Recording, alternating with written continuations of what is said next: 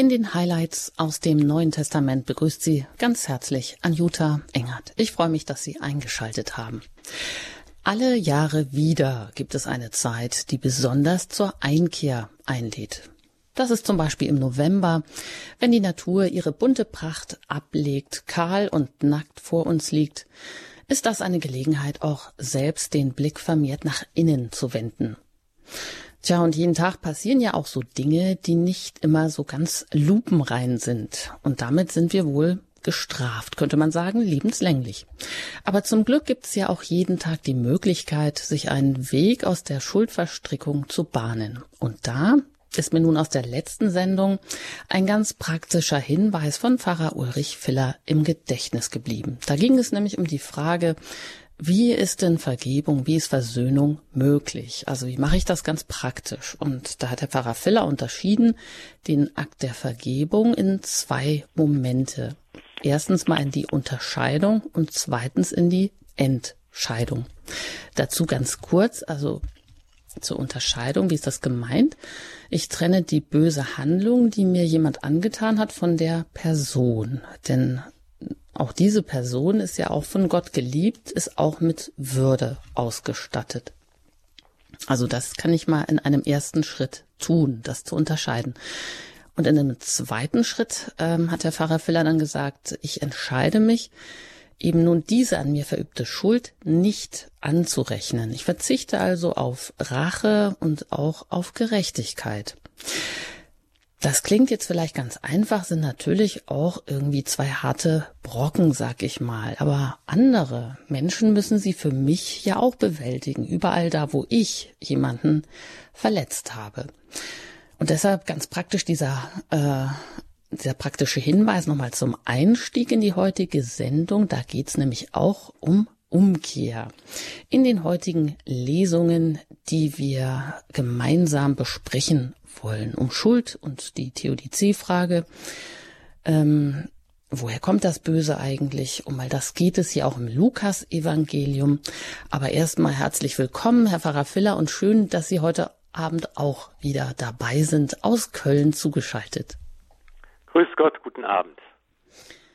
Sie schreiben ja auch äh, gerne Bücher über alle Glaubensthemen, über alles, was Sie bewegt und wo Sie auch meinen, dass da heute Bedarf besteht. Und Bedarf besteht, glaube ich, immer viel, wenn es um ja diese ganzen Glaubensthemen geht, um diese biblischen Themen, um die Suche des Menschen immer wieder. Wie kann ich gut leben? Wie kann ich auch ja eigentlich nach den Geboten Gottes leben? Wie kann ich damit auch frei und glücklich werden. Und wenn wir da jetzt so heute einsteigen, das ist ja mal so ein bisschen unvermittelt. Da geht es also auch zur Mahnung, zur Umkehr. Vielleicht können Sie das noch mal so ein bisschen einsortieren, wo wir da jetzt gerade im Lukas-Evangelium stehen. Ja, sehr gern. Es ist ja immer gut, wenn man sich noch mal einen kleinen Überblick verschafft über das Evangelium, das, das man betrachtet. Und wenn man sich hier den Aufbau anschaut, dann kann man ganz grob drei verschiedene Teile im Lukas-Evangelium unterscheiden. Wir haben also die ersten Kapitel, wo es um den Ursprung Jesu geht. Da ist, das ist die sogenannte Kindheitsgeschichte mit äh, den Begebenheiten um die Geburt des Herrn und die Vorbereitung seines öffentlichen Wirkens bis Kapitel 1 bis 4 dann ein Hauptteil des Evangeliums beschreibt, wie Jesus in der Zeit des öffentlichen Auftretens predigt, was er tut, was er sagt, die Zeit seiner Wirksamkeit vom vierten bis zum 21. Kapitel.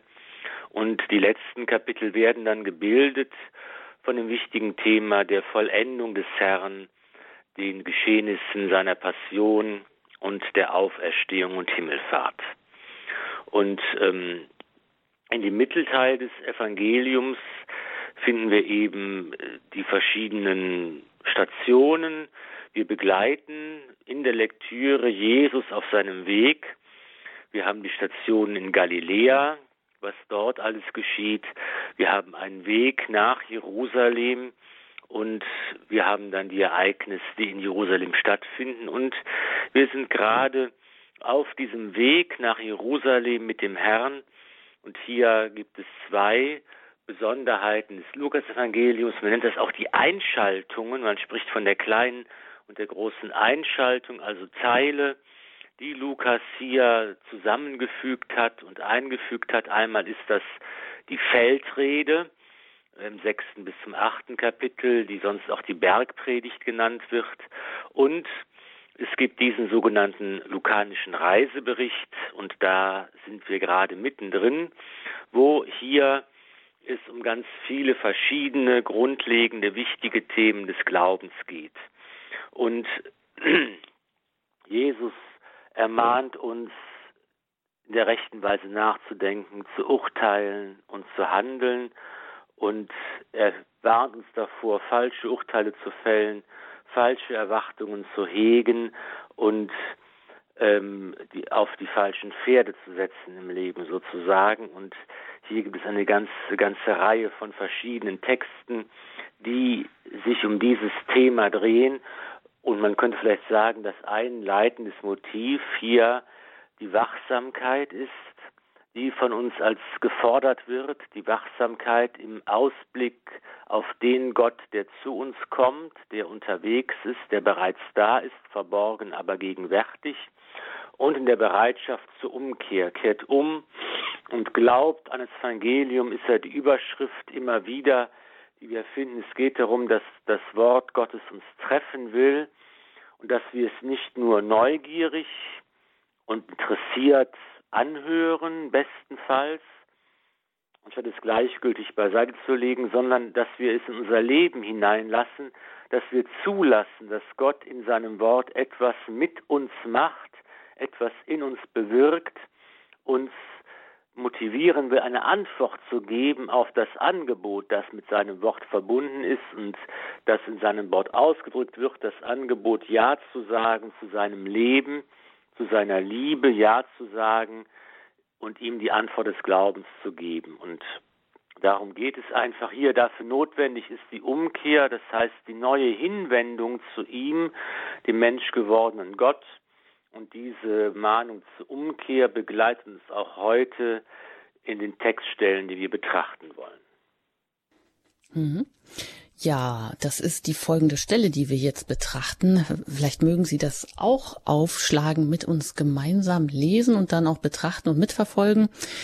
Da geht's im Lukas-Evangelium im Kapitel 13, Vers 1 bis 9 um die Mahnung zur Umkehr. Also wenn Sie mögen, schlagen Sie doch auch gerne auf im Lukas-Evangelium und dort im Kapitel 13, Vers 1 bis 9. Dem wollen wir uns jetzt erstmal widmen und dazu lese ich die Stelle vor. Da heißt es nämlich, zu dieser Zeit kamen einige Leute zu Jesus und berichteten ihm von den Galiläern, die Pilatus beim Opfern umbringen ließ, so dass sich ihr Blut mit dem ihrer Opfertiere vermischte.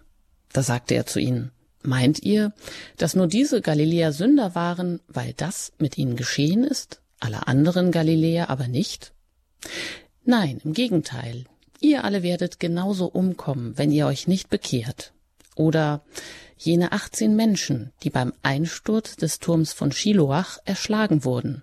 Meint ihr, dass nur sie Schuld auf sich geladen hatten, alle anderen Einwohner von Jerusalem aber nicht? Nein, im Gegenteil. Ihr alle werdet genauso umkommen, wenn ihr euch nicht bekehrt. Und er erzählte ihnen dieses Gleichnis. Ein Mann hatte in seinem Weinberg einen Feigenbaum, und als er kam und nachsah, ob er Früchte trug, fand er keine. Da sagte er zu seinem Weingärtner Jetzt komme ich schon drei Jahre und sehe nach, ob dieser Feigenbaum Früchte trägt, und finde nichts. Hau ihn um, was soll er weiter dem Boden seine Kraft nehmen? Der Weingärtner erwiderte, Herr, lass ihn dieses Jahr noch stehen. Ich will den Boden um ihn herum aufgraben und düngen. Vielleicht trägt er doch noch Früchte. Wenn nicht, dann lass ihn umhauen. Soweit also diese Stelle hier im Lukas Evangelium Kapitel 13 Vers 1 bis 9 mit der Überschrift Mahnung zur Umkehr. Ja, Herr Pfarrer Filler, der, da steigen wir ja ein in so ein Geschehen, wo Pilat, wo beschrieben wird, wie Pilatus beim Opfern Galiläer umbringen ließ und dann das Blut der Galiläer mit dem der Opfertiere vermischte. Das ist ja erstmal so für uns befremdlich und so ein verstörendes Ereignis. Was ist denn, was passiert denn da? Also ich muss, wenn ich diese Stelle lese, immer an meinen Englischunterricht denken in der Schule. Und damals hatten wir so ein Englischbuch, in dem eben auch aktuelle Zeitbezüge äh, vorgenommen wurden und dass man die Sprache eben auch lernt, indem man sich mit den aktuellen Nachrichten aus der Zeit beschäftigt. Und damals war als aktueller Zeitbezug in diesem Englischbuch tatsächlich der Konflikt zwischen Katholiken und Protestanten in Nordirland dargestellt, auch mit einzelnen Beispielen von schrecklichen Terrorattentaten, wo auch Menschen umgekommen sind. Und das erinnert mich immer so etwas an diese Begebenheit, die im Evangelium erwähnt wird, von diesem Massaker, das Pilatus veranlasst hatte. Und vielleicht können wir es auch genauso verstehen, aus einem ähnlichen, vor einem ähnlichen Hintergrund. Denn im Grunde genommen muss man ja sagen, dass eigentlich die Juden in, als Teil des römischen Reiches, als römische Provinz, ihren Glauben ungehindert ausleben konnten. Die Römer haben sich gar nicht daran gestört, dass die Juden ihren eigenen Glauben hatten und ihren Gott verehrten, dass sie einen Tempel hatten. Es wurde ja auch im Tempel jeden Tag für den römischen Kaiser gebetet. Das war also in dem religionsmäßig äh, sehr liberalen römischen Reich, in dem es ganz viele verschiedene Kulte und Religionen geben durfte, überhaupt gar nicht so schlimm erstmal. Und das war sicher auch nicht der Grund für dieses äh, Massaker, was hier erwähnt wird.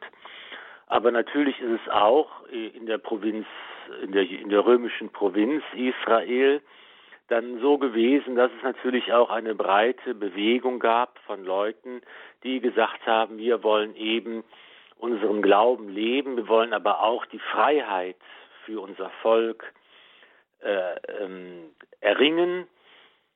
Sie erinnern sich an die äh, an den Makkabäeraufstand, der in den letzten Büchern des Alten Testaments erzählt wird, wie äh, eben hier eine breite Widerstandsbewegung militärisch auch erfolgreich sich gegen fremde Besatzer durchsetzen konnte. Und da gab es auch ein, eine nicht kleine Gruppe in, zur Zeit Jesu in äh, Israel von Leuten, die gesagt haben, wir sehen auch die Aufforderung zum bewaffneten Widerstand, zum Kampf gegen die Besatzer, etwas, das Jesus selbst ja immer äh, ganz abgelehnt hat für, für sich. Äh, und ähm, sogar kam es immer wieder auch zu Unruhen. Und es war eben die Kunst, die politische Kunst der zuständigen Statthalter, wie es Pontius Pilatus einer war, einmal mit den jüdischen Königen, die es ja auch parallel dann gegeben hat, König Herodes in diesem Fall ähm, zurechtzukommen und eben auch solche Spannungen im Volk auszutarieren und da zu reagieren, wenn es da Unruhen gab und Widerstände auch zu brechen.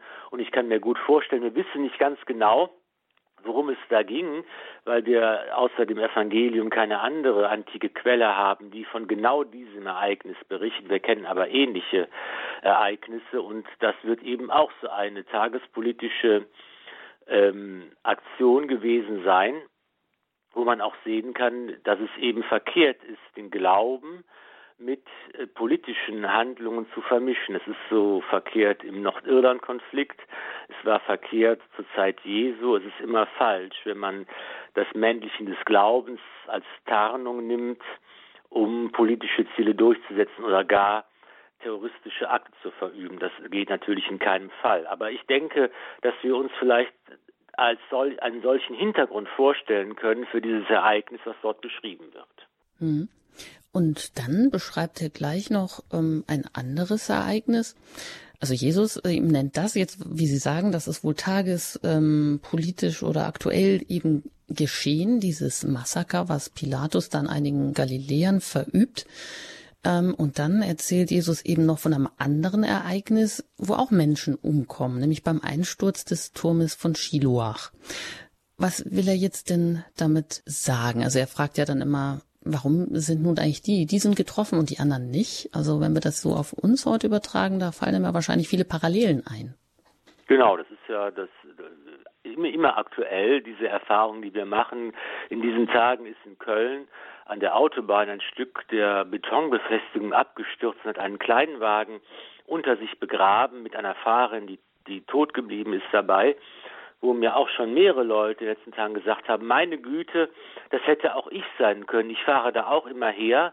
Man ist sich seines Lebens nicht mehr sicher. Man fährt über die Autobahn. Plötzlich wird man unter einem großen Betonstück begraben, das sich von einer Schallmauer oder so, von einer Befestigungsanlage da gelöst hat.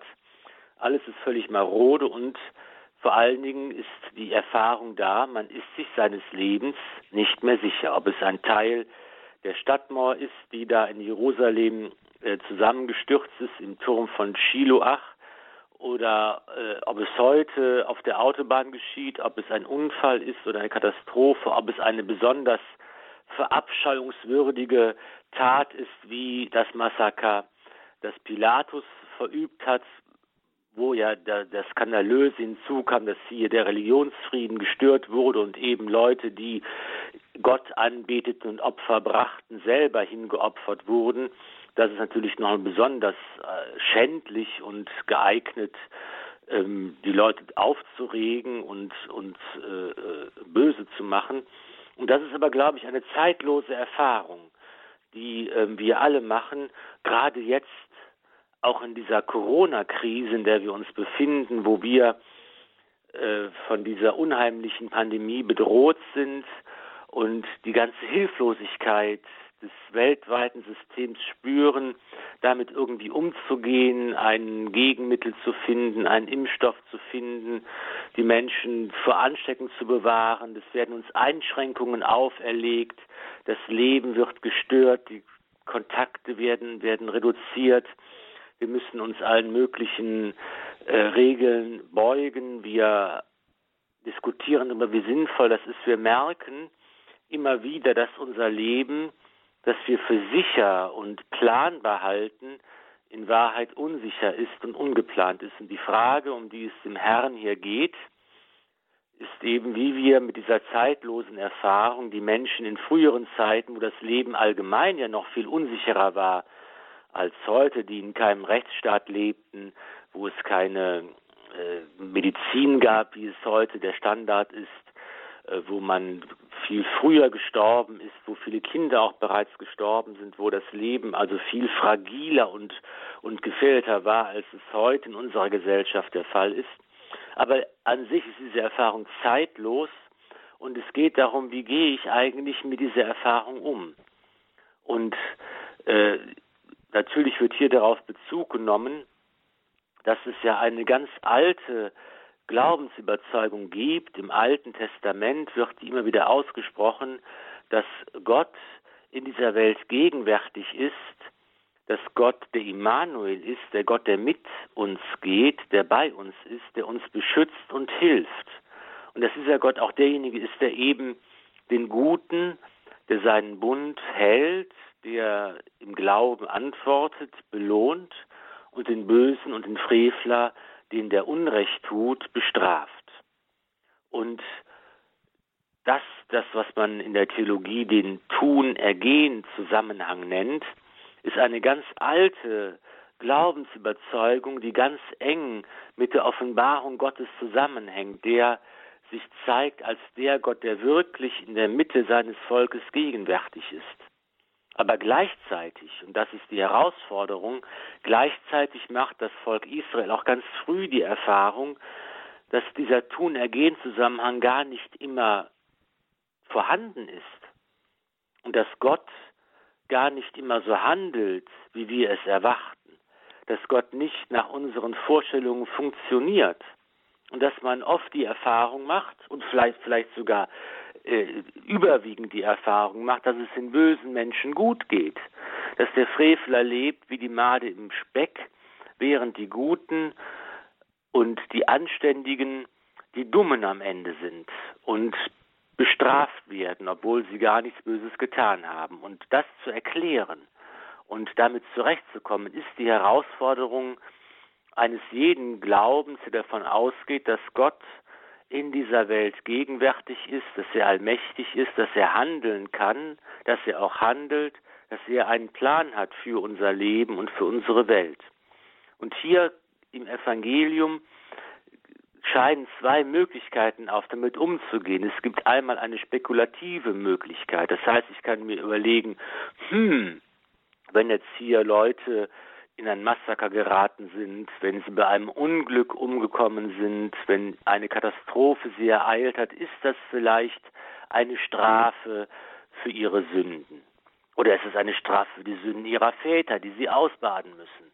Wie kann man dieses Unglück interpretieren als etwas Negatives, das eben eine Folge ist von Sünde, eine Folge der Abwendung und der Abkehr von Gott? Und wie kann man das einordnen? Das wäre also sozusagen eine denkerische, spekulative Möglichkeit, so etwas einzuordnen.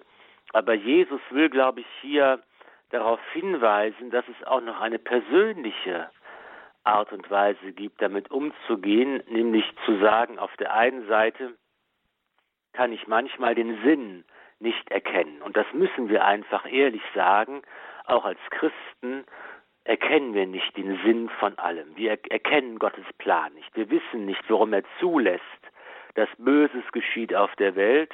Wir wissen nicht, warum er zulässt, dass das Leid existiert und dass Unschuldige leiden müssen. Wir können nur sagen, dass wir daran glauben, dass er einen Plan hat und dass er am Ende alles gut machen wird. Und das ist keine zynische Betrachtungsweise, weil wir daran glauben und wissen, dass Gott selbst nicht nur von außen die ganze Angelegenheit betrachtet, sondern dass er selbst in das Leid und in den Tod und in diese Sinnlosigkeit hineingegangen ist, indem er Mensch wurde und für uns am Kreuz gestorben ist und uns deshalb auf menschliche Weise gerade dann besonders nahe sein kann. Und dann werden solche Ereignisse, von denen ich höre, solche Katastrophen der Zeitgeschichte, die immer irgendwie aktuell sind, für mich zu einer Erinnerung daran, zu sagen, okay, auch wenn ich das Ganze nicht überschaue und meine Spekulationen mit vielen Fragezeichen enden, eines kann ich aber tun. Ich kann nämlich überlegen, wie sieht es eigentlich in meinem Leben aus? Wo brauche ich die Umkehr? Wo entspricht mein Leben nicht den Geboten Gottes? Wo ist mein Leben nicht Christus ähnlich und Jesus förmig? Wo muss ich mich neu hinwenden zu Gott? Wo muss ich seine Ankunft vorbereiten? Wo muss ich die Steine aus dem Weg räumen, die mich daran hindern, Gott und dem Nächsten begegnen zu können? Das ist also diese persönliche Dimension, die Christus anspricht und wo er bei diesen Unglücksereignissen und auch dem Gleichnis von dem Feigenbaum, der Früchte tragen soll und der noch auf die Geduld des Gärtners angewiesen ist, wenn er nicht umgehauen wird. Was will Jesus sagen, dass wir hier versuchen sollen, eben zu sagen, okay, es geht nicht nur darum, das Ganze in ein großes System einzuordnen, was vielleicht nicht immer gelingt. Es geht vor allen Dingen darum, mich zu fragen, wo bedarf ich der Umkehr und wo muss ich mich vorbereiten und mein Leben verändern, damit ich die Ankunft des Herrn frohen Herzens erwarten kann. Puh, ja, da haben Sie uns jetzt aber eine ganze Menge mit auf den Weg gegeben zu dieser Stelle hier, Mahnung zur Umkehr im Lukas-Evangelium, Kapitel 13, Vers 1 bis 9. Und weil das vielleicht auch nicht so einfach ist, jetzt einfach mal so die ganzen Katastrophen und Unglücke, die um uns herum passieren, immer auszublenden und äh, zu sagen, okay, das verstehe ich nicht und da komme ich nicht weiter. Ich weiß nicht, ob dieses Unglück, was uns zum Beispiel in dieser Corona-Krise gerade widerfährt, ob das nun eine Strafe ist oder wie ich das interpretieren soll. Sie, Herr Pfarrer sagen, Jesus will auch gar nicht auf diese Schuldfrage zu sprechen kommen. Aber warum bleiben wir Menschen zwangsläufig da mal stehen? Wir wollen ja auch verstehen und müssen wir nicht auch verstehen? Also kann man jetzt einfach nur sagen, gut, man muss das jetzt alles auf der persönlichen Ebene und nur auf der persönlichen Ebene belassen und fragen, tja, fasse ich mich doch an die eigene Nase und das andere kümmert mich alles gar nicht, wo kann ich umkehren? Über diese Gedanken lassen wir ein paar Takte Musik mal klingen und dann wenden wir uns hier nochmal erneut dieser Frage zu, hier bei Radio Horeb in den Highlights aus dem Neuen Testament.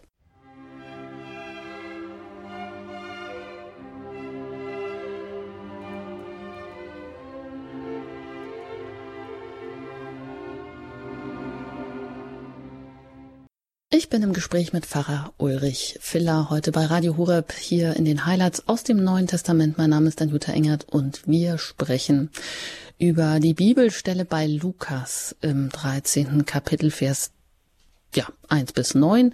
Da ging es um die Mahnung zur Umkehr. Und ähm, gar nicht so einfach. Alles wird angesprochen hier. Es werden Unglücke, Massaker angesprochen, die Pilatus an Galiläern verübt, die auch gleichzeitig aber ähm, eigentlich in den Tempel gekommen waren, um Opfer zu bringen und wo jetzt nun das Blut der Galiläer mit dem der Opfertiere vermischt wird. Also ein Massaker, wie Sie sagen, Herr Parafilla. Und Jesus nennt hier noch andere Beispiele, wo einfach Unglücke passieren. Und Sie haben gesagt, ja, Jesus will jetzt aber hier eigentlich nur auf diese persönliche Ebene hinaus und mahnt zur Umkehr. Aber Oft können wir damit uns nicht zufrieden geben, weil wir doch auch irgendwie mit diesem ganzen Unglück, was um uns herum passiert, umgehen müssen. Gerade wenn es uns vielleicht nicht betrifft. Einerseits können wir sagen, okay, dann ähm, lebe ich so weiter, wie ich will. Dass, äh, also ich ähm, ignoriere das. Oder andererseits, ich kann mir überlegen, wie wie gehe ich denn damit um? Also bin ich nicht vielleicht doch auch betroffen von diesem ganzen Leid, was da passiert? Hätte mich genauso treffen können? Regt mich das dann also mehr vermehrt seiner Umkehr an? Ja, es ist ganz wichtig zu betonen, dass es niemals darum gehen kann, dass man sagt, man darf keine Fragen stellen. Man darf keine Kritik laut werden lassen.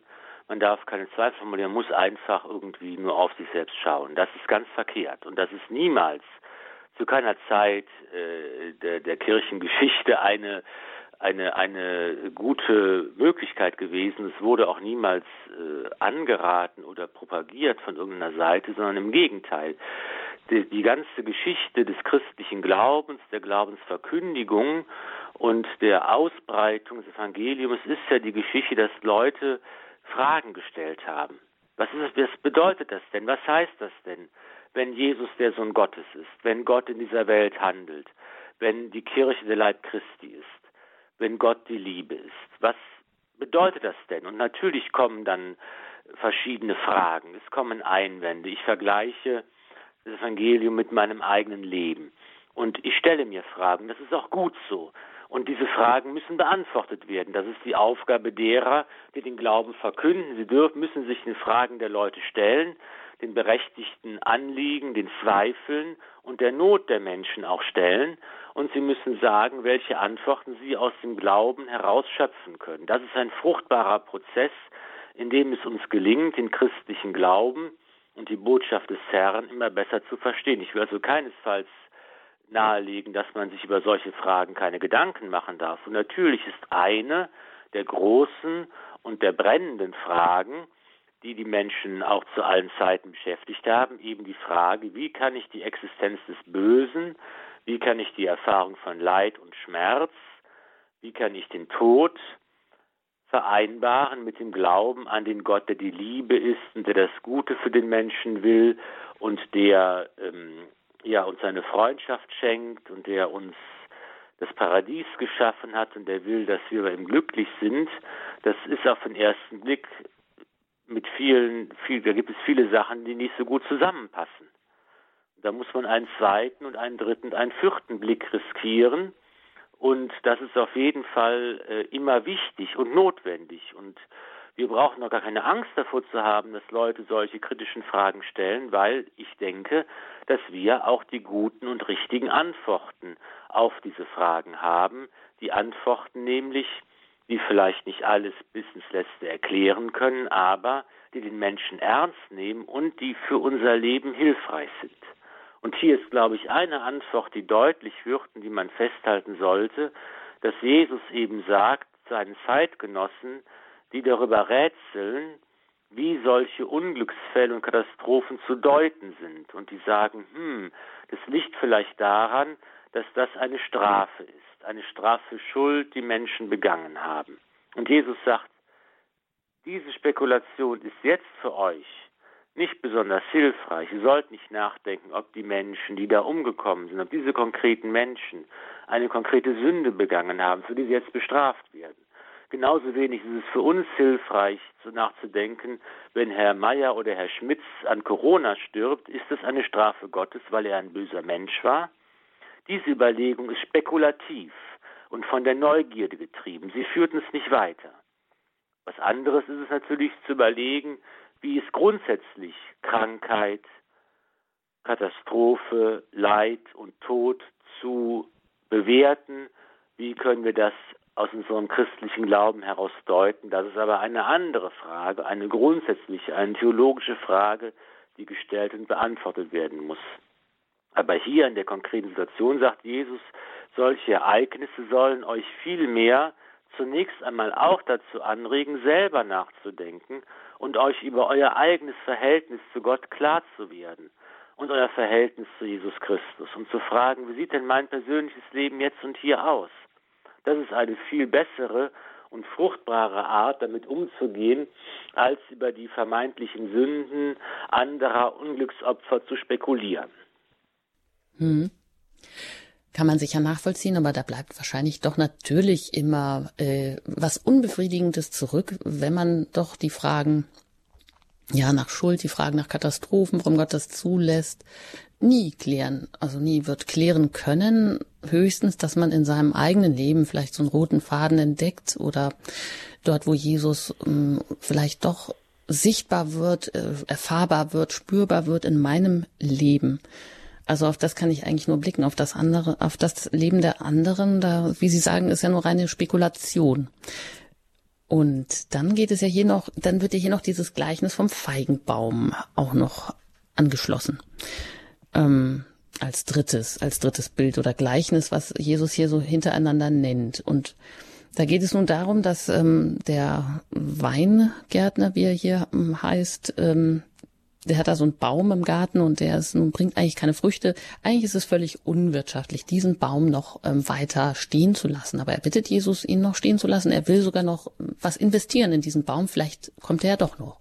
Also der Weingärtner ist es, der sich hier einsetzt äh, dafür, dass der Baum noch stehen bleiben darf. Dass er vielleicht dann doch noch ähm, Früchte bringt. Und wenn das, äh, wenn die Chance dann auch ausbleibt, erst dann soll er umgehauen werden. Heißt jetzt, also, umgesetzt, also äh, übertragen auf das, was, auf die Aussage, die Jesus jetzt hier damit an uns richten möchte? Ja, auch hier geht es eben genau um diese Frage der persönlichen Umkehr, dass ich mir überlege, wie sieht mein Leben aus im Verhältnis zu Gott und zum Nächsten. Der Feigenbaum, es ist ja ein Bild, das in der Bibel an manchen Stellen verwendet wurde, um als Bild für das Volk Israel. Ne, Im Buch Hosea oder bei Jeremia oder auch bei Micha, bei den Propheten, wird das Volk Israel, das ausgewählte Volk, mit dem Feigenbaum verglichen, der entweder das Symbol werden kann für Unfruchtbarkeit, für eine vergeudete Existenz, die ähm, verschwendet ist in den Augen Gottes, oder eben für eine fruchtbare Existenz, für ein Leben, das die Antwort auf den Anruf Gottes gibt und das deshalb Frucht bringt und das, äh, das deshalb Gnade und Gefallen findet bei Gott, weil es sich für diese Gnade öffnet. Und äh, ich finde auch noch sehr schön, dass, dass sie in diesem ähm, Gleichnis geht es ja einmal darum, ob der, ob der Baum fruchtbar ist. Das ist natürlich der erste Vergleichspunkt für uns. Ist unser Leben in diesem Fall fruchtbar, weil wir Früchte des Glaubens, der Hoffnung und der Liebe bringen können, weil wir versuchen, Christus nachzufolgen, Christus ähnlich zu sein, weil wir versuchen, eben in unserem Leben die Antwort des Glaubens jeden Tag zu gestalten. Das macht uns eigentlich fruchtbar, nicht so sehr wie viel Geld wir verdienen oder wie erfolgreich wir nach irdischen Maßstäben sind, sondern eben diese Früchte äh, des Glaubens und der Liebe sind sehr von entscheidender Bedeutung. Das ist eine erste Ebene, die uns natürlich sofort offensichtlich wird. Bei mir geht auch nochmal dieses Bild des Weingärtners nach. Denn es gibt ja zwei Personen, die hier neben dem Feigenbaum eine Rolle spielen. Der Herr, der Mann, der Besitzer des Feigenbaums, der kommt und nachschaut, und der Weingärtner, also der Mann, der sich um den Garten und um den Feigenbaum kümmert und der gärtnert und gräbt und düngt und macht und sich einsetzt. Und das ist auch nochmal spannend zu überlegen, was sind das denn für Rollen, was sind das denn für Bilder, was ist das für eine Ebene des Gleichnisses. Da kann man zum Beispiel überlegen, ob der Mann der Besitzer Gott der Vater ist der Weingärtner Jesus Christus selber ist, der eben sich kümmert um den Weinbaum, den Feigenbaum seines Volkes, ähm, der macht und tut und düngt und aufgräbt, was ein Bild für sein Heilswerk auf Erden sein kann, der eben dadurch, dass er mit dem Dünger seines Blutes, mit der Hingabe seines Lebens uns ähm, befähigen will, Frucht zu bringen. Er, der der Mittler ist zwischen den Menschen und dem himmlischen Vater, er, der für uns eintritt, er, der unser Fürsprecher und Begnadiger ist bei Gott. Das ist, glaube ich, ein, ein guter Gedanke und ein schönes Bild, dass wir uns als Schwestern und Brüder Jesu Christi äh, gemeinsam mit ihm, Gottes geliebte Kinder, uns auf diese Weise dem himmlischen Vater nähern dürfen. Und ich finde aber auch, dass andererseits auch dieser Weingärtner ein schönes Bild für unsere christliche Berufung ist. Dass wir eben füreinander diesen Gärtnerdienst tun sollen, dass wir eintreten sollen beim Herrn füreinander, dass wir sagen, ich lebe nicht nur für mich selbst, ich bin nicht nur für mich selbst verantwortlich, sondern ich bin ein Glied am großen Leib der Kirche mit allen anderen Gliedern des Leibes Christi verbunden und ich trage nach dem Wort des heiligen Paulus gerne die Last des anderen mit. Ich bin mit meinem Leben und mit meinem Glauben verantwortlich für das Leben und das Glauben anderer. Ich trage andere Menschen in meinem Gebet mit und ich bin für andere Menschen da. Ich mache diesen Dienst des Aufgrabens und Düngens, des sich Kümmerns und des Geduldhabens des Barmherzigseins in der Hoffnung, dass irgendwann doch noch die Frucht kommt. Und das ist, glaube ich, auch ein ganz wichtiges und gutes Bild für alle, die immer denken, ich kann doch gar nichts machen, ich habe doch gar keine Möglichkeiten, was Sinnvolles zu tun, weil ich zu krank bin oder weil ich zu alt bin oder weil ich zu dumm bin oder weil ich zu wenige Möglichkeiten habe, weil ich zu arm bin, weil ich zu schlecht bin, weil ich gar nicht äh, fromm genug bin. Es, es gibt so viele Möglichkeiten zu sagen, ich habe keine Chance, irgendwie was zu tun, aber das ist falsch denn diesen Dienst im Gebet miteinander und füreinander den Weingärtner zu machen und einzutreten äh, für uns gegenseitig, das ist, das ist eine ganz wichtige Aufgabe und ein wichtiger christlicher Dienst. Und das ist etwas, äh, das uns selbst auch, glaube ich, Hoffnung schenken kann und froh machen kann, dass wir diese Möglichkeit haben, dass wir eben auch rein menschlich gesehen oft sagen, ich, es tut mir so leid, ich kann die anderen gar nicht mehr erreichen. Ich erreiche ihr Herz nicht. Ne, es gibt Eltern immer wieder, die mir sagen, ne, also ich, meine Kinder und meine Enkel, sie gehen nicht in die Kirche. Ich bin schuld daran, weil ich habe sie doch erzogen. Ja, und, das ist, und das ist natürlich dann immer so, dass man sagen kann, okay, irgendwann, wenn die Kinder erwachsen sind, dann hat man keine Schuld und Verantwortung mehr menschlich betrachtet, weil sie das dann selbst machen müssen. Und man kann auch nicht mehr tun, als eine gute Erziehung und ein gutes Beispiel zu geben.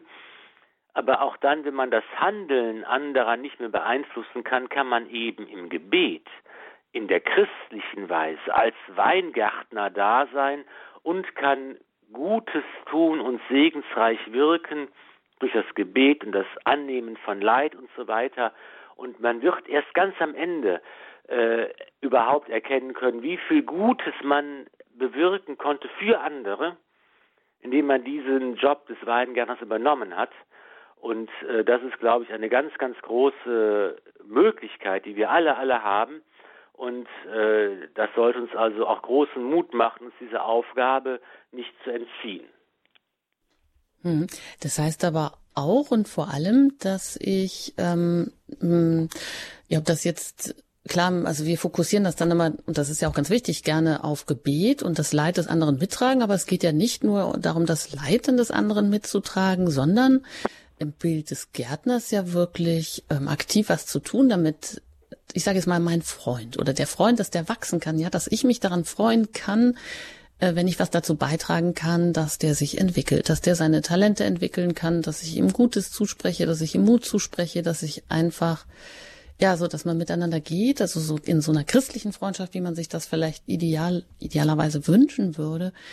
Ähm, ja, also, dass das so zweckfrei ist und ähm, der eine dem anderen einfach nur unterstützt in seinem Wachstum, dass der zu dem werden kann, wie Gott ihn eben vielleicht dann auch gedacht hat. Und ja, wir sind auf allen Ebenen des Lebens äh, verbunden miteinander und angewiesen aufeinander. Das wird da ganz schön deutlich. Aber dann nimmt es ja hier ein, an dieser Stelle, also bei, bei Lukas 13, Vers 1 bis 9, wo wir immer noch sind, so eine ganz andere Wendung. Wir kommen so von so einem ganz globalen Ereignissen, sage ich jetzt mal, wie wir sie heute ja auch hier haben und die uns ja auch, ähm, gerade weil wir dieser negativen Nachrichtenflut ja auch so ausgesetzt sind, dass die uns zunehmend und, und stark belasten. War ja noch nie so, dass man alles mitbekommen hat, vor allem ja bis ins äh, in die eigenen vier Wände hinein, was all überall passiert und das sind ja leider vor allem immer nur die negativen Meldungen. Deshalb belasten sie uns heute vielleicht ja auch zunehmend. Aber die Wendung, die das Ganze jetzt hier nimmt, ist ist ja doch dann die, ja, ich muss jetzt da nochmal drauf zurückkommen, dass es ja doch scheinbar nicht viel bringt, sich äh, in dieser globalen, in diesem globalen Kontext damit auseinanderzusetzen. Kann man natürlich tun, sagen Sie auch, Herr Pfarrer auf einer theologischen Ebene ähm, zu fragen, auch Fragen nach der Theodizee zu stellen, warum passiert äh, so viel Leid. Aber letztendlich will Jesus ja dann doch auf den anderen Weg, auf die andere Fährte, auf die Fährte in mein persönliches Leben hinein. Also was kann ich ähm, beitragen oder wie, wie steht es bei mir? Äh, wo stehe ich denn in dem, in dem Ganzen? Ist mir das alles egal? Ähm, Ziehe ich mich dann zurück und sage, okay, also in so einen Fatalismus, ich kann ja eh nichts tun. Könnte ja auch gut sein, gerade heute, denke ich mal. Ja, viele sagen auch, ja gut, das Corona ist jetzt vielleicht zufällig gerade weit weg für mich und deshalb interessiert es mich nicht. Oder komme ich auf die persönliche Ebene, dass ich mich da angesprochen fühle, durch dieses Gleichnis hier auch mit dem Feigenbaum, wo, wo dann ja doch wieder zwei äh, Rollen hier ganz äh, eng verknüpft sind. Und äh, so wie Sie sagen, macht es ja auch Sinn. Der Besitzer, der kommt und den Feigenbaum umhauen will, überredet praktisch den Gärtner, also Jesus als der Gärtner, Gott als der Besitzer oder der vielleicht ähm, manchmal weiter weg ist oder unerreichbarer ist, aber der, der sich äh, immer kümmert, doch nah am Geschehen ist und einfach nur eine Chance geben will. Also dass jeder Mensch diese Chance auch immer hat, dann umzukehren. Das, ist jetzt das eine tun, das andere nicht lassen. Das ist immer ein gutes Rezept. Okay, dann belassen wir es äh, bei dieser Stelle mit diesem Rezept. Gibt es noch was, was Sie jetzt hier besonders, äh, wo Sie sagen, ja, das habe ich jetzt mitgenommen, das hat mich persönlich angesprochen, ähm, das gebe ich auch irgendwie weiter, gerade so im Austausch mit anderen? Ich bin, hänge immer wieder an diesem Wort von der Bekehrung. Wenn ihr, wenn ihr euch nicht bekehrt, wir sollen uns bekehren, wir sollen umkehren und da glaube ich, ähm, ist es für mich jedenfalls eine sehr hilfreiche und ungemein tröstliche Erfahrung, die ich auch schon selbst gemacht habe und immer wieder mache in meinem Leben, immer wieder machen darf in meinem Leben, dass es nicht meine eigene Leistung ist. Dass eben ich früher oft so gedacht habe, so umkehren, oh, das ist eben etwas ganz Anstrengendes, wo was ganz viel Kraft kostet, was unbequem ist und was lästig ist und etwas, was ich alleine vollbringen muss. Aber das stimmt gar nicht. Das ist ein Irrtum, denn auf der einen Seite gibt es eben ganz viele andere Menschen, Christen, Bekannte und völlig Unbekannte, mir völlig Unbekannte, die eben mich mittragen im Gebet und die mir auf diese Weise beistehen, die diesen Gärtnerdienst tun für mich und die mir auf diese Weise dabei helfen, dass ich diese Haltung der Umkehr entwickeln kann und natürlich ist es auch Gott selbst, der diese Umkehr in uns bewirkt und schafft. Es gibt ja in der Fastenzeit diesen, diesen Ruf, bekehre uns, vergib die Sünden, schenke Herr uns neu den Erbarmen. Und dieses bekehre uns, Gott ist es, der uns bekehrt. Es ist nicht so sehr eine eigene Anstrengung, die wir vollbringen müssen, sondern ein, ein Prozess, den wir an uns geschehen lassen dürfen, den Gott initiiert und vollbringt, wenn wir uns nur offen sind dafür und wo wir ganz deutlich spüren können, dass die Hilfe anderer Menschen, ihr Gebet, ihre Fürsprache, ihr Mittun, ihre Unterstützung segensreich gegenwärtig sind im eigenen Leben. Das ist so kann Bekehrung für jeden wunderbar funktionieren. Und deshalb ist dieser Aufruf zur Bekehrung eigentlich etwas total Tolles und, und Großartiges für mich. Hm. Und Umkehr, die passiert natürlich auch da besonders gut, wenn, wenn wir irgendwas erfahren, wenn eine Heilung passiert. Und das kommt hier gleich fortlaufend im Text in der nächsten Stelle zum Ausdruck, die Heilung einer Frau am Sabbat. Da geht es Lukas ähm, Kapitel 13, Vers 10 bis 17. Den schauen wir uns nach der Musik hier gleich noch an.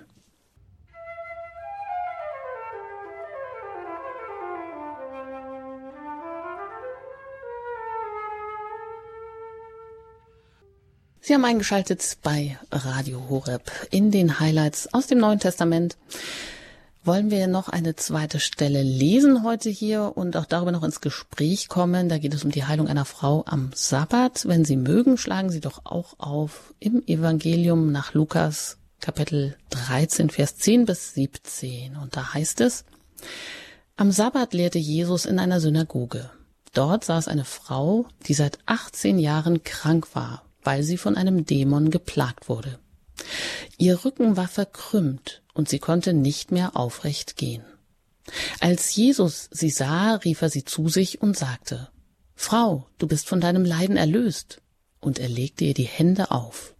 Im gleichen Augenblick richtete sie sich auf und pries Gott. Der Synagogenvorsteher aber war empört darüber, dass Jesus am Sabbat heilte und sagte zu den Leuten, Sechs Tage sind zum Arbeiten da. Kommt also an diesen Tagen und lasst euch heilen, nicht am Sabbat. Der Herr erwiderte ihm, Ihr Heuchler, bindet nicht jeder von euch am Sabbat seinen Ochsen oder Esel von der Krippe los und führt ihn zur Tränke? Diese Tochter Abrahams aber, die der Satan schon seit achtzehn Jahren gefesselt hielt, sollte am Sabbat nicht davon befreit werden dürfen? Durch diese Worte wurden alle seine Gegner beschämt. Das ganze Volk aber freute sich über all die großen Taten, die er vollbrachte. Soweit also diese Stelle hier, die Heilung einer Frau am Sabbat bei Lukas Kapitel 13, Vers 10 bis 17. Also eine Krankenheilung am Sabbat, Herr Pfarrer Filler, anders für die Pharisäer Anstoß an Jesu Verhalten zu nehmen. Und Jesus wird hier auch selber sehr aktiv. Er sieht die Frau, also von sich aus geht er schon auf die Frau zu. Ja, wobei das eigentliche, der eigentliche Knaller in diesem, in dieser Begebenheit ist ja diese Reaktion des Synagogenvorstehers, der ja überhaupt nicht darüber erstaunt ist, dass hier ein Heilungswunder geschieht, dass eine Frau, die so lange Zeit von der Krankheit gequält war, nun geheilt wird dass dieses Wunder geschieht, ist ihm überhaupt nicht der Rede wert. Es geht hier darum, dass eben das Gebot dass der Sabbatruhe durch Jesus verletzt wird. Und ähm, das ist erstmal der, äh, die Reaktion, bei der ich einsteige und wo ich ähm, äh, überlege, das ist ja auch heute ganz oft der Fall, dass Leute sagen, ach ja, kann ja gar nicht glauben, weil es keine Beweise gibt. Wenn es Beweise geben würde, würde ich auch glauben. Und ich denke, dass, es, dass das funktioniert überhaupt gar nicht. Denn selbst wenn es Beweise geben würde, wenn Wunder geschehen, wenn Beweise dafür da sind, dass Gott existiert und dass er in dieser Welt handelt und eingreift, selbst dann würden Leute nicht zum Glauben kommen. Man sieht es ja im Evangelium, man kann es auch heute sehen, sie müssen noch Luft fahren und da können sie sich Heilungswunder in Masse anschauen, medizinisch unerklärlich. Aber das Wunder alleine bewirkt nicht den Glauben, wenn das Herz des Menschen nicht bereit ist. äh, Gott hineinzulassen. Das macht, ist ja auch die Erfahrung, die Jesus macht in seiner Heimat, wo es dann heißt, äh, er, er konnte nicht viele Wunder wirken, weil die Menschen nicht glaubten. Es ist nämlich genau umgekehrt. Erst dann, wenn die Menschen glauben, das heißt, wenn sie ihr Herz öffnen für Gott, für seine Gegenwart, für sein Heil, für sein Handeln in dieser Welt, erst dann können Wunder geschehen. Und wenn ich mein Herz verschließe und wenn ich nicht will, meine Freiheit missbrauche und Nein sage, dann können auch alle Wunder dieser Welt mich nicht zum Glauben führen. Es ist also kein Automatismus und das wird auch hier deutlich, dass eben dieses Heilungswunder, dass etwas ganz Großartiges geschieht, das ist überhaupt nicht der Rede wert, sondern es geht dem offiziellen Religionsvertreter nur darum, dass eben hier das Sabbatgebot scheinbar nicht gehalten wird. Das ist das Erste. Das Zweite, wie Sie schon gesagt haben, ist eben, dass hier ein ganz wunderbares Bild Gottes gezeichnet wird. Und zwar ein Bild, das genau das Verhältnis Gottes zu den Menschen beschreibt. Jesus sieht und Jesus ruft und Jesus spricht und Jesus legt die Hände auf. Vier Sachen sind es, die Jesus hier macht. Er sieht, er ruft eine, er sieht einen Menschen, er ruft diesen Menschen persönlich an, er spricht zu diesem Menschen ein Wort, das wirkungsvoll ist, das effektiv ist, das etwas auslöst und er begleitet dieses, dieses Wort durch ein Zeichen, durch die Auflegung seiner Hände und dann geschieht etwas und diese Frau, die verkrümmte Frau, wird von ihrem Leiden erlöst. Und das ist eigentlich ein Muster, das man immer wieder feststellen kann, weil Gott so in dieser Welt handelt und weil Christus, der Auferstandene, auch heute durch seine Kirche so an uns handelt, in diesen Schritten. Wir werden gesehen von Gott, wir werden persönlich gerufen bei unserem Namen, Gott spricht uns an, Gott sagt uns sein Wort zu, das wirkmächtig ist, das Heil, das befreit von der Sünde, von der Schuld, von dem Gebundensein, von dem in sich verkrümmt sein, von dem Gebundensein an das Böse, das uns unfrei macht zum Guten. Und wenn wir uns das Wort, das heilbringende Wort sagen lassen, wenn wir uns von Gott berühren lassen, heute durch die Gesten seines Leibes der Kirche, dann können auch wir uns aufrichten, dann werden wir frei, dann werden wir frei, Gott zu loben und ihn anzubeten und zu preisen. Und das ist eigentlich dieses Grundmuster des Handelns Gottes in dieser Welt, das auch wir erfahren dürfen und ähm, das das Zweite, was hier bemerkenswert ist. Und dann ist natürlich noch eine breite Gelegenheit über die wichtige Frage des Sabbatgebots zu sprechen, die hier in der Folge dieses Wunders angesprochen wird. Und das ist eine, wie es äh, Josef Ratzinger in seinem Papst Benedikt XVI in seinen Jesusbüchern ja auch beschrieben hat, das ist eine ganz, ganz, ganz zentrale Frage, äh, wie äh, in der Überlegung, wie haben eigentlich die Juden Jesus gesehen, seine Zeitgenossen und auch die Juden heute. Wer ist Jesus im jüdischen Kontext, im Horizont des jüdischen Glaubens? Und das wird besonders schön deutlich an der Frage, dass Jesus eben Anspruch hat, der Menschensohn ist der Herr über den Sabbat, dass er den Anspruch hat, das Sabbatgebot nicht zu brechen, sondern es in seiner Gänze und Fülle auszulegen, wie er überhaupt gekommen ist, den Willen Gottes nicht zu, wider, zu widerstreben, sondern ihn zu erfüllen und das Gesetz des alten Bundes zur Vollendung zu bringen und den Willen Gottes endgültig zu tun. Und das äh, ist, wie gesagt, ein weites Feld, aber das scheint hier auch nochmal in dieser Begebenheit auf. Mhm. Vielleicht ist ja auch ganz interessant, dass die Frau sich, wie es dann hier eben heißt, sich wieder aufrichten kann. Ähm, das heißt, sie kann ihren Lob äh, ganz anders zum Ausdruck bringen, ihre Hände erheben. Ja, ist das bei uns vielleicht oft auch mal so verkümmert? Also ich weiß nicht, war das früher so üblich, dass man, ähm, dass man da alle mehr den Körper und auch alle Sinne mit eingebunden hat in das Lob Gottes? Weil Jesus macht sie ja eigentlich hier auch erstmal fähig, um diesem Lob so in der in der in der in der Fülle vielleicht auch äh, ihres äh, Menschseins mit ihrem Körper und so weiter dem auch Ausdruck zu geben hier am Sabbat. Genau, wir können sicher auch hier zwei Ebenen unterscheiden. Auf der einen Seite ist es sicher auch nicht nur symbolisch zu verstehen. Es ist, liegt natürlich nahe zu sagen, es ist hier ein Bild für den Menschen, der an sich verkrümmt ist. Die Sünde, das Böse macht den Menschen unfrei, auch unfrei zum Lob Gottes. Und das Wort vom Loslösen wird ja hier mehrmals gebraucht. Einmal wird die Frau von der Krankheit gelöst, genauso wie Ochs und Esel von der Krippe losgebunden werden dass also das, das, das Auflösen, das Ablösen, das Freiwerden ein Moment hier ist, dass es darum geht, dass der Mensch ganzheitlich vor Gott treten und ihn loben kann. Aber es ist natürlich auch hier eine konkrete Wunderheilung da, dass eben auch hier eine Krankheit vorliegt. Wir kennen ja vielleicht auch selber Beispiele. Auch heute gibt es Menschen, alte Menschen, die, die ganz gekrümmt gehen, die, wo die Knochen kaputt sind und irgendwelche Krankheiten sie, sie quälen und die ähm, Schmerzen haben. Das ist eben auch ein, ein Bild des kranken Menschen.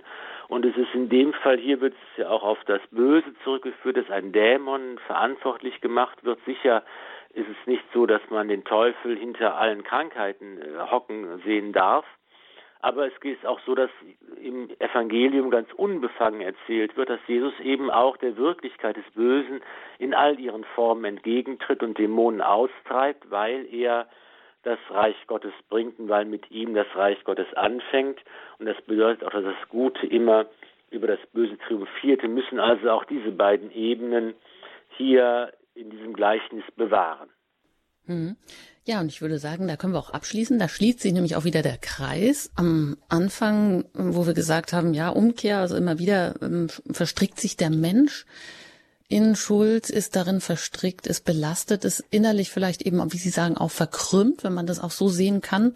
Also wenn man das überträgt, nicht nur auf die äußeren Verkrümmungen, sondern auch innere Blockaden und Verkrümmungen und äh, wie Sie ja auch hier feststellen und sagen, ja Wunder alleine ähm, bewirken leider den Glauben noch nicht, ähm, wenn das Herz eben nicht bereit ist. In diesem Sinne würde ich Sie jetzt einfach noch um ein Gebet bitten, das unsere Herzen öffnet, dass wir einfach mehr in die in diese Befreiung, diese äh, befreiende Haltung der Freude und auch des Lobpreises kommen können und wirklich auch befreit werden, das erfahren dürfen, ähm, um dann einfach neu zu sein und dann auch, dass sie da noch den Segen uns zusprechen.